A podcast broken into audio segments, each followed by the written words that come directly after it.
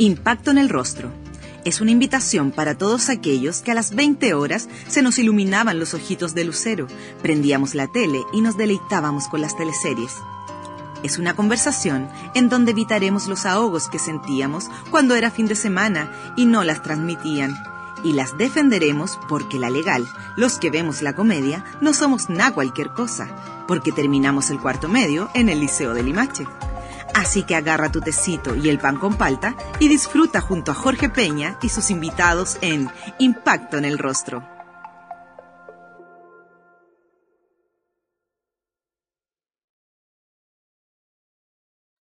En el capítulo número 11 estamos con un tremendo galán. César Cailet es quien nos acompaña hoy. ¿Cómo estás, César? Hola, muy bien, ¿cómo están ustedes?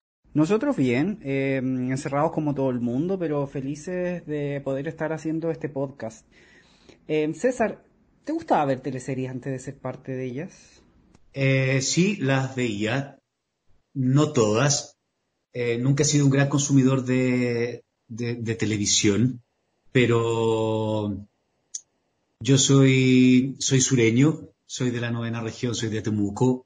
Entonces recuerdo, por supuesto, como once comidas que son muy típicas de, esas latitudes, eh, la familia comiendo, cenando y eh, básicamente recuerdo las, eh, las de la era Sabatini, que son las que daba TVN en, como en los noventas, como por ejemplo Estúpido Cupido, Oro Verde, es de esas teleseries de la era Sabatini eh, son, las que, son las que más recuerdo y las que más vi. Y es justamente a este elenco al que te integras en el año 2004, en la teleserie Los Pincheiras, en donde interpretaste a Francisco del Canto, un joven aristócrata al que le gustaba practicar el remo. ¿Qué significó para ti el ingreso al elenco de Vicente Sabatini? Significó eh, algo muy importante para mí. Yo estaba terminando mi, estaba haciendo mi egreso en la escuela, en el Club de Teatro Fernando González, y fueron al Club de Teatro de Televisión Nacional y de Canal 3 en esa época a invitarnos a los actores a, hacer casting.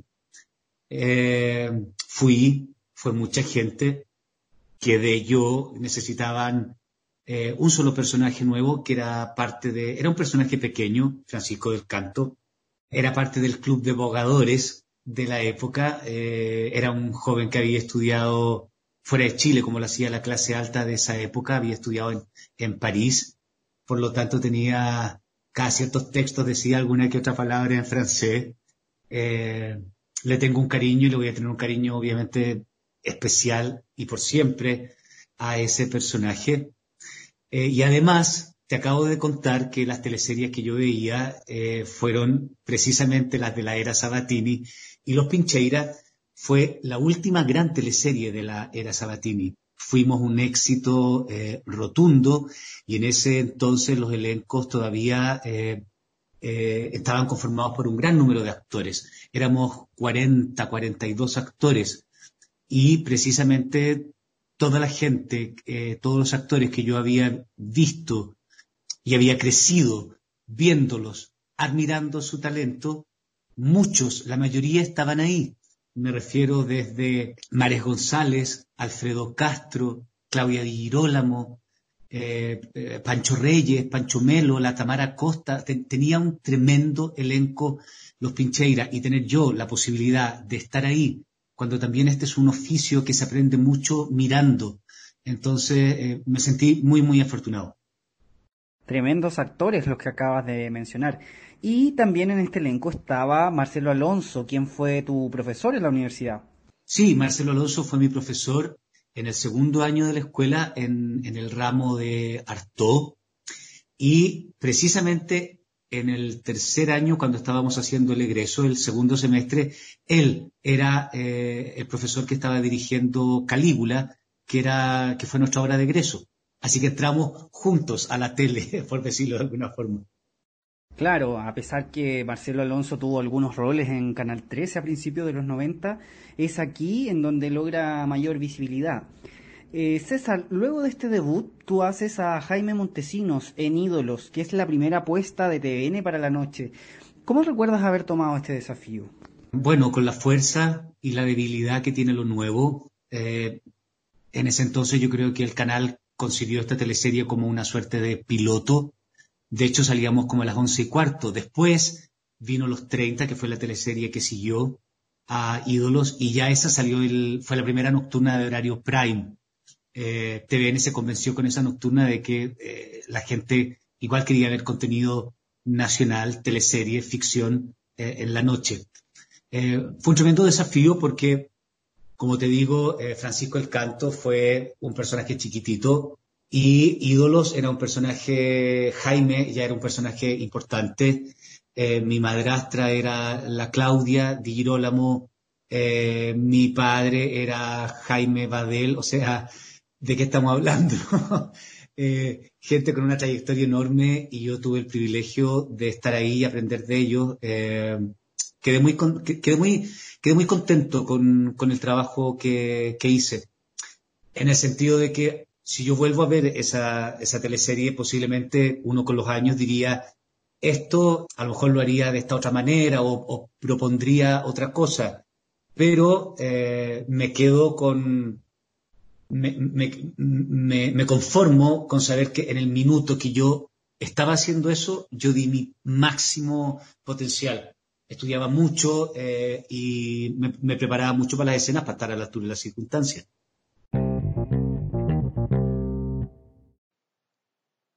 En este mundo en que está todo inventado, Pacha, diseño con innovación, apuesta por una propuesta que conjuga historia, líneas modernas y contexto intercultural. El proyecto pretende ampliar la mano de obra de artesanos y creadores privados de libertad para ofrecer una mirada más amplia sobre el mundo que queremos construir, más tolerante, más participativo y más integrador.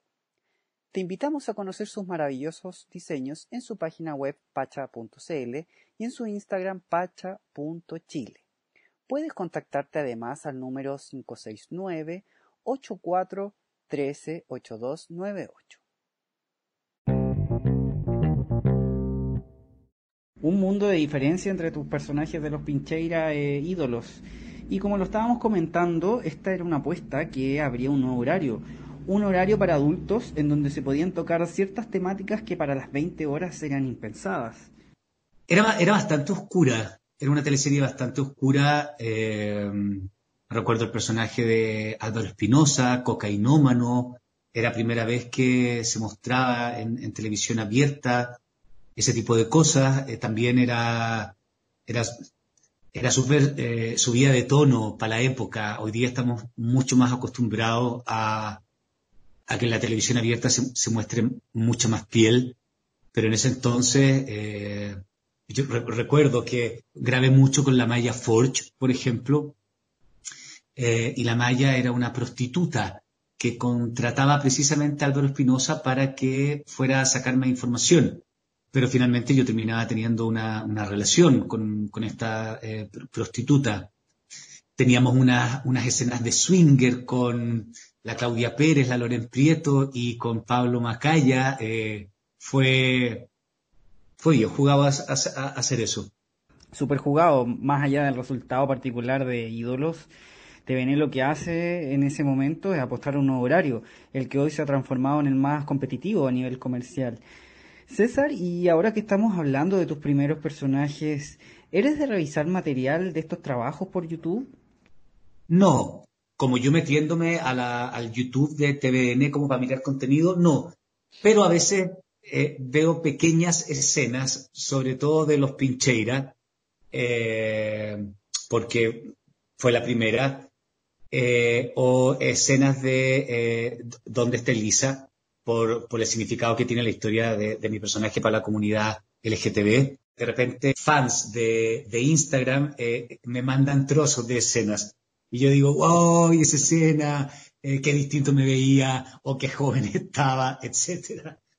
Nada, miráis para atrás y siento que, que he tenido la suerte de, de tener personajes que, que he podido interpretar de una forma que han provocado un determinado impacto en, la teleaudiencia también.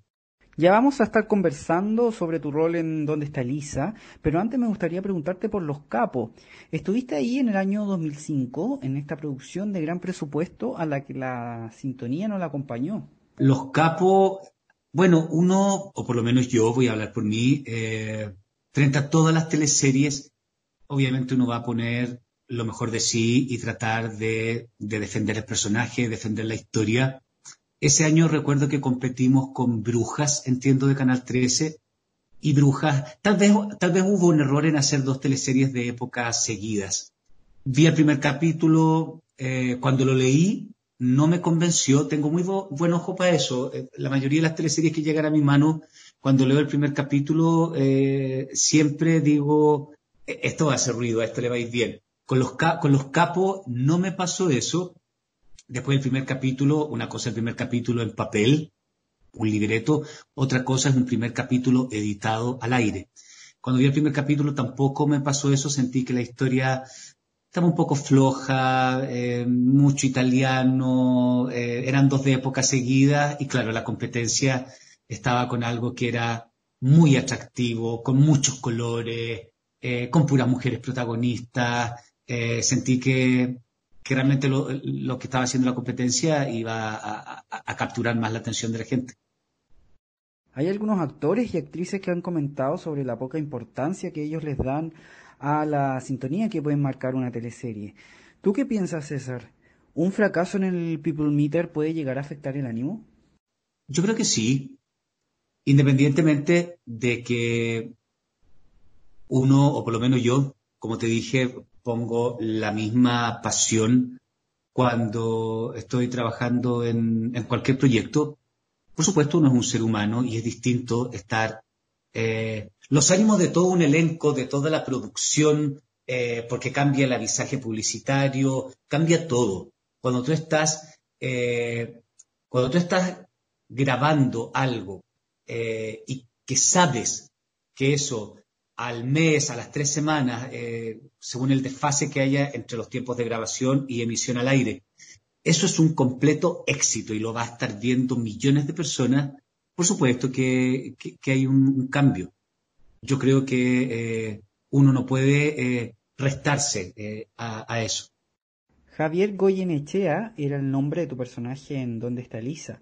Un hombre que le jugaba bastante chueco a su amiga ya que tenía un romance con su marido. Con esta historia, TVN se abre a mostrar besos y demostraciones de afecto entre dos hombres, en una historia que finalmente el público respaldó con alta sintonía. Sí, bueno, eh, ¿dónde está Elisa? Ya era la época de eh, TVN posicionadísimo, en primer lugar, eh, con la Kena Rencoret como reina del Prime, ¿me entendí? Ya eh, ídolos, como te dije, tenía la fuerza, pero también la debilidad de lo nuevo. Donde está Elisa ya había tenido el Señor de la Querencia, ya había tenido los treinta y tantos. Polen Restaurant es un lugar de alimentación consciente que se caracteriza por el uso de productos frescos, naturales y de platos que reflejan la permanente experimentación de su cocina puedes encontrar sopas, pizzas, helados, jugos naturales y una variada oferta de pastelería vegana con opciones libres de gluten, soya y azúcar refinada. Toda su oferta la puedes encontrar en el Instagram ponen.restaurant y al WhatsApp 569 66 28 75 12. Atención, si al hacer tu pedido mencionas a Impacto en el Rostro, obtendrás un 15% de descuento. Porque esto es, una, esto es una maquinaria grande, también hay una forma de hacer las cosas, de empezar a contar las historias, ver lo que resulta, lo que no resulta, como error y ensayo. Y ya donde está Elisa, eh, creo que, eh, bueno, por, algo fue un fenómeno. por algo, después de donde está Elisa, lo, el próximo así fenómeno, yo siento que de, masas fue, eh, perdona nuestros pecados, una década después. En televisión 2 más 2 no necesariamente son 4. Hay una serie de factores que a veces convergen y tiene que ver con la historia, con qué está pasando con Chile, eh, con el elenco, etcétera, etcétera, etcétera. Y de repente se logra una determinada fórmula, pero que no es llegar e intentar repetirla.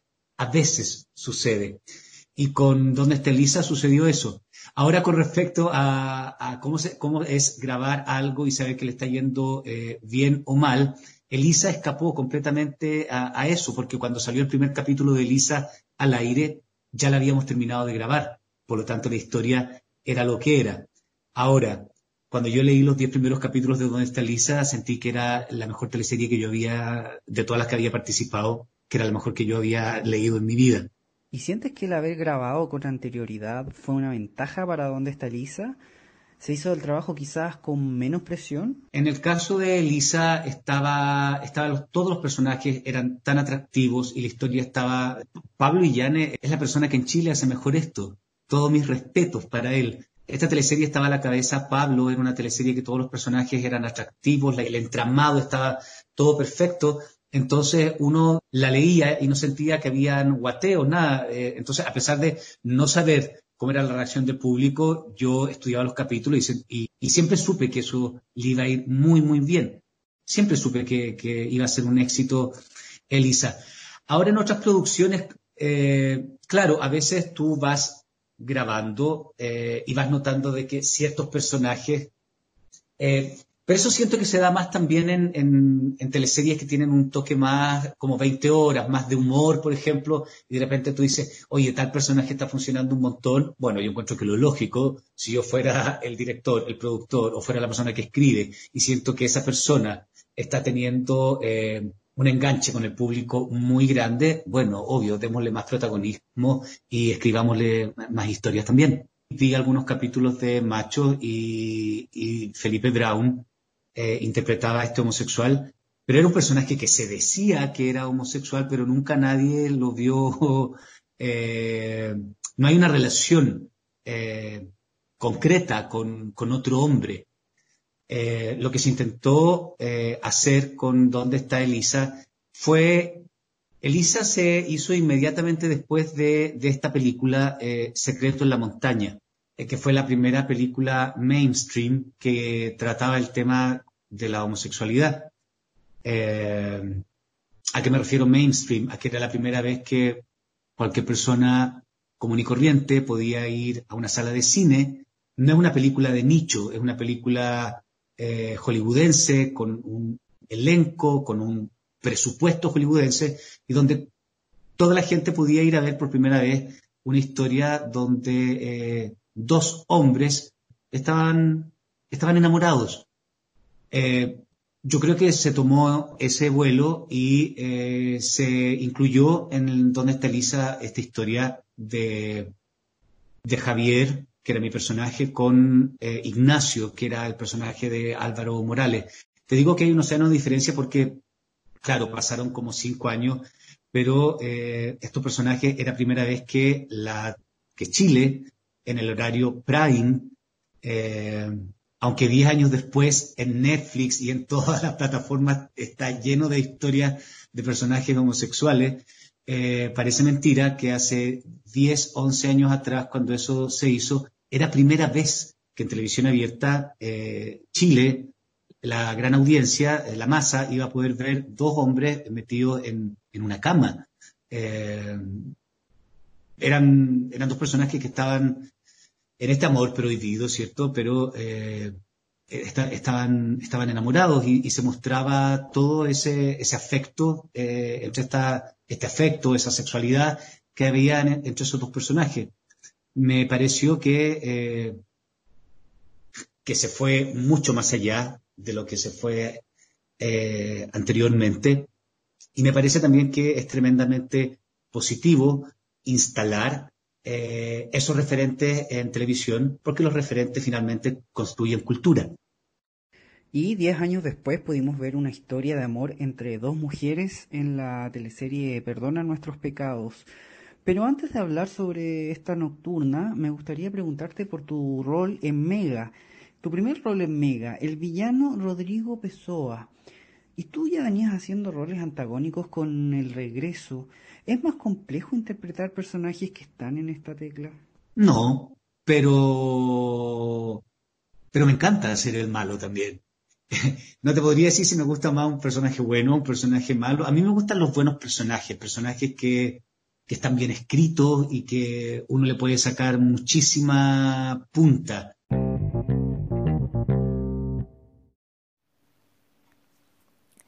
¿Deseas sentir la frescura del agua en la comodidad de tu hogar? Con agua pura, vida nueva. Lo puedes lograr. Obtén agua purificada y consigue hidratarte sin correr riesgos y con un sabor naturalmente delicioso. Para mayor información, más 569-5683-6586 o al Instagram arroba agua vida nueva purificada.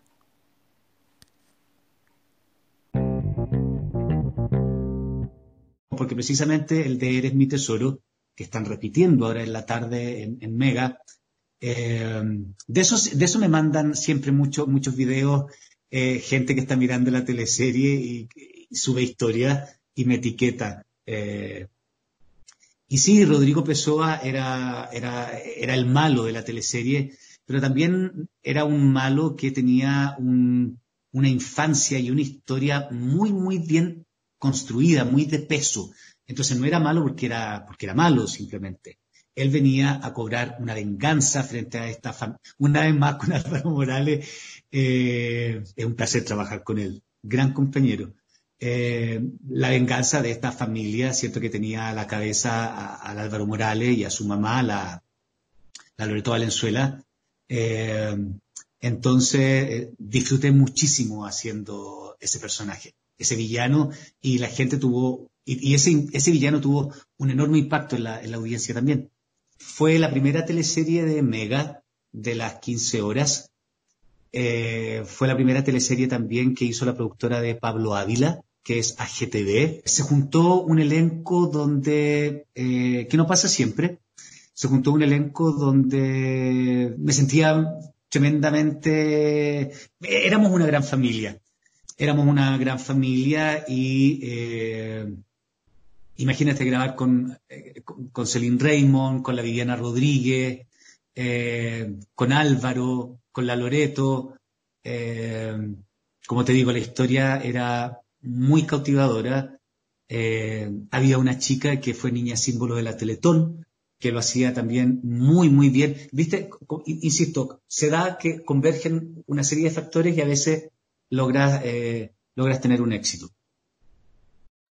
Hace un momento, César, me comentaste la admiración y el respeto que sentías por el trabajo de Pablo Llanes, el guionista. Y por lo mismo me gustaría saber cuál ha sido la relación que has tenido con los guionistas. ¿Suele haber algún tipo de comunicación entre los que escriben una teleserie y los actores y actrices? En general, el contacto, que, la relación que se tiene es muy discreta. El guionista eh, es alguien que trabaja de la mano con, la producción y con la dirección. O sea, básicamente, el guionista, sea Pablo o sea otra persona, eh, Seba Rau, Víctor Carrasco, eh, Alejandro Cabrera, me acuerdo de, de, guionistas importantes de este país, eh, mandan los capítulos al director, el director eh, lo revisa, manda las correcciones y se lo manda de vuelta.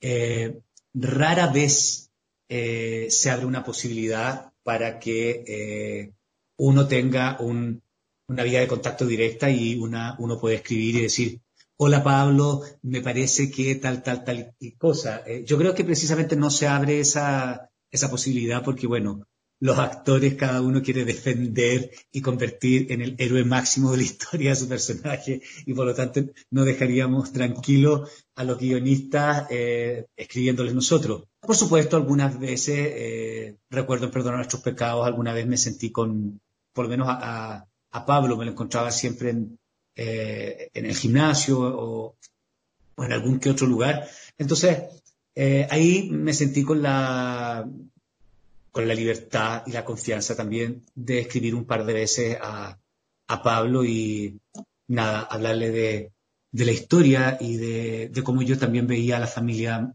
Moller en ese caso. Lo que pasa es que eh, no siempre es así. Y ese sería, mi gran deseo sería eh, que me llamaran a trabajar en una teleserie y que la teleserie estuviese escrita, no sé, los primeros 50 capítulos. Cosa de yo partir grabando la teleserie y poder hacer una proyección, ¿cierto? Para poder empezar a construir mi personaje, como decir, ah, ok, este personaje en el capítulo 35 va a cometer tal delito o va a realizar tal hecho, lo que me da luces de que en el capítulo 3, por lo tanto, no debiese comportarse tan así como a una, en una primera lectura eh, da una impresión determinada. Eh, pero lamentablemente no se trabaja así, más bien siempre se está trabajando como se parte una teleserie y grabando una teleserie y están los cinco, diez primeros capítulos escritos. Entonces tú tampoco no sabes muy a futuro qué va a pasar con tu, con tu personaje. Por eso me parecería importante y necesario y creo que enriquecería el, el producto que en, un primer momento en, las teleseries hubiese, ¿cierto?, un mayor diálogo con el eh, guionista que te dijese, oye, pero este personaje en el capítulo 40 va a ir en esa dirección, después en el capítulo 60 va a ir en esta otra dirección, para uno armarse una, una cronología y algo, algo que te dé más, herramientas. César, has estado en todos los horarios. También estuviste en Pobre Rico y Papi Ricky, teleseries de las 20 horas. ¿Cuál es tu horario favorito?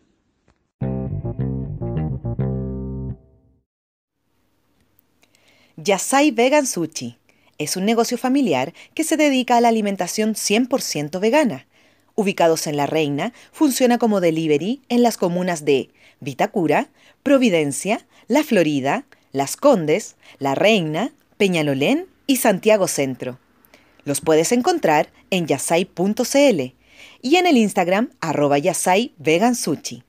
Si tienes dudas o deseas hacer algún pedido, lo puedes hacer al WhatsApp más 569 41 39 1563.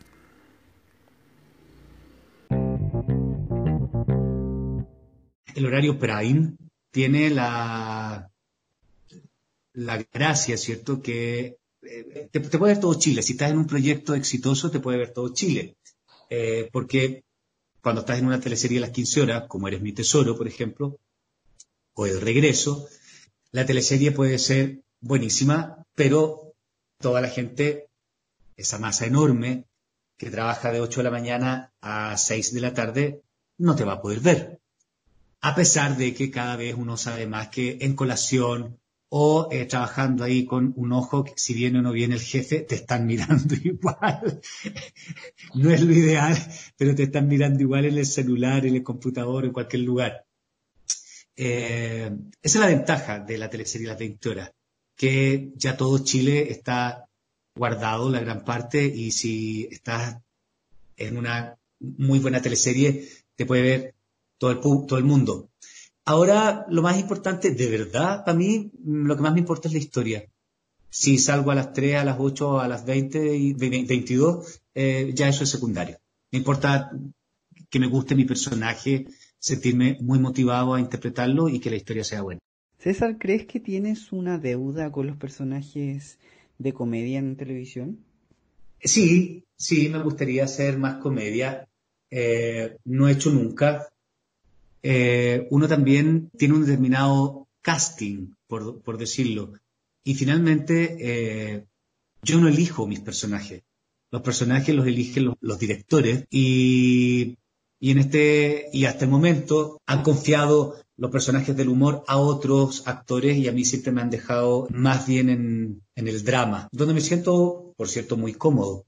Pero sí, también me, encantaría hacer algún personaje de humor en algún momento. Siempre digo que eh, mirando ya en perspectiva, por supuesto, eh, el personaje donde está Elisa, me... Una, esa era una historia de las 22 horas, ¿viste? Me puso en, me puso en un lugar eh, como actor en el, cual antes yo no estaba, me visibilizó de la mejor forma y después, una década después, hago Perdona nuestros pecados.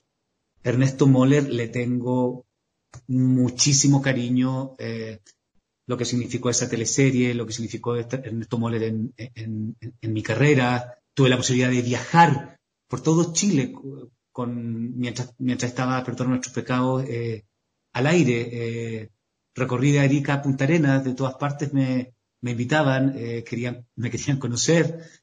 Por supuesto que le tengo un cariño enorme a, a Ernesto Moller también.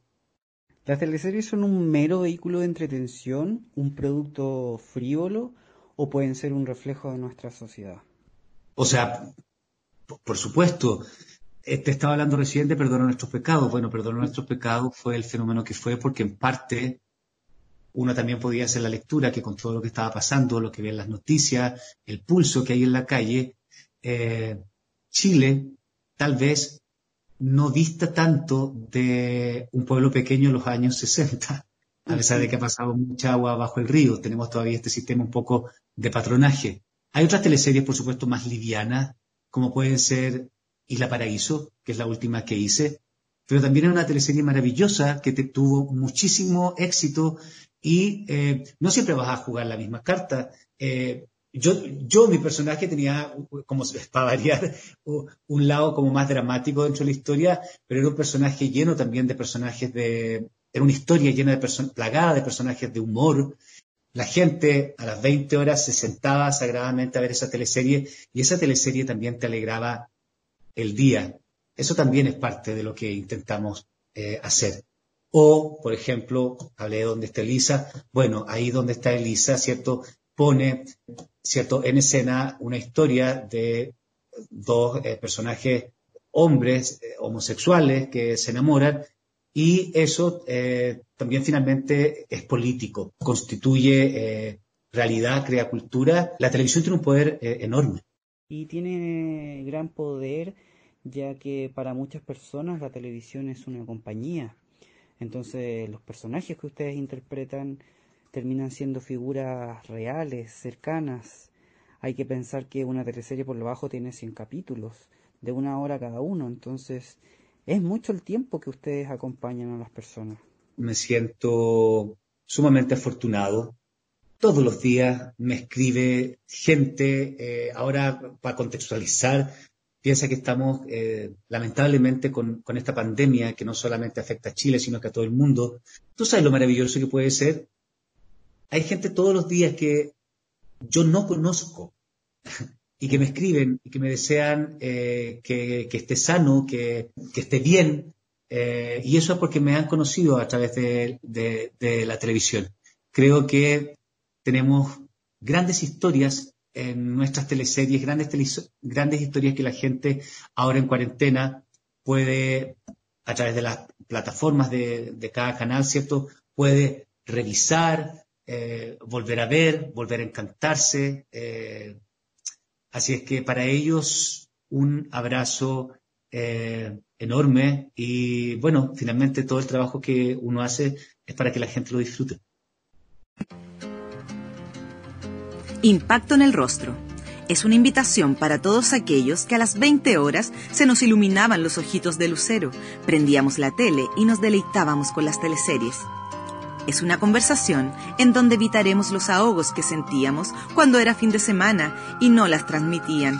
Y las defenderemos porque la legal, los que vemos la comedia, no somos nada cualquier cosa, porque terminamos el cuarto medio en el Liceo de Limache. Así que agarra tu tecito y el pan con palta y disfruta junto a Jorge Peña y sus invitados en Impacto en el Rostro.